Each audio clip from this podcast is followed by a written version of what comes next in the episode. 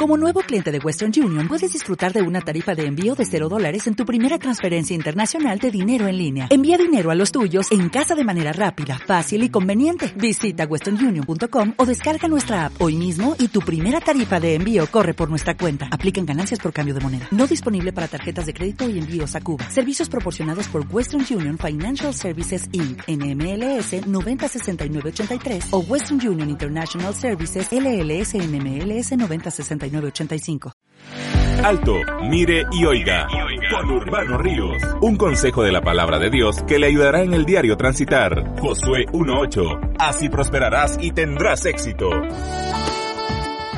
La segunda oportunidad, Colosenses 4, 10 y 11. Aristarco, mi compañero de prisiones, os saluda y Marcos, el sobrino de Bernabé, acerca del cual habéis recibido mandamientos. Si fuera a vosotros, recibidle. Han sido para mí consuelo. En el libro de los Hechos capítulo 15, 37 y 38 leemos, y Bernabé quería que llevasen consigo a Juan, el que tenía por sobrenombre Marcos, pero a Pablo no le parecía bien al que se había apartado de ellos en Panfilia. Como es común y normal, los desacuerdos y las cosas incómodas no podemos obviarlas en la vida. En los ministerios e iglesias no es la excepción. El relato aquí nos habla que como Juan Marcos no apoyó al apóstol Pablo en uno de sus viajes, sino que se desanimó y ya no continuaba con él, no era del agrado del apóstol llevarlo consigo en próximos viajes, sino que escogió a Silas para seguir los viajes misioneros. Más adelante, en los próximos años, vemos que escribe lo que leímos al inicio.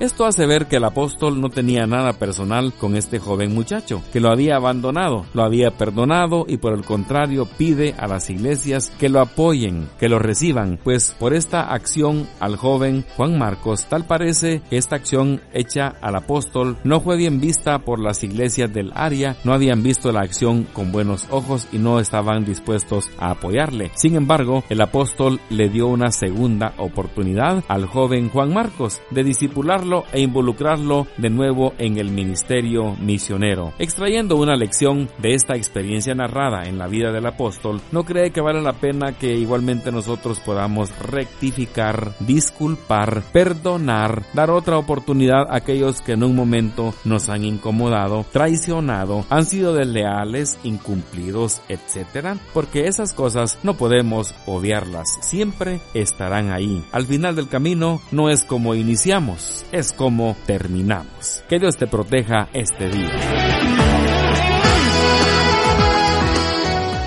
Alto, mire y oiga. Con Urbano Ríos, un consejo de la palabra de Dios que le ayudará en el diario transitar. Josué 1.8. Así prosperarás y tendrás éxito.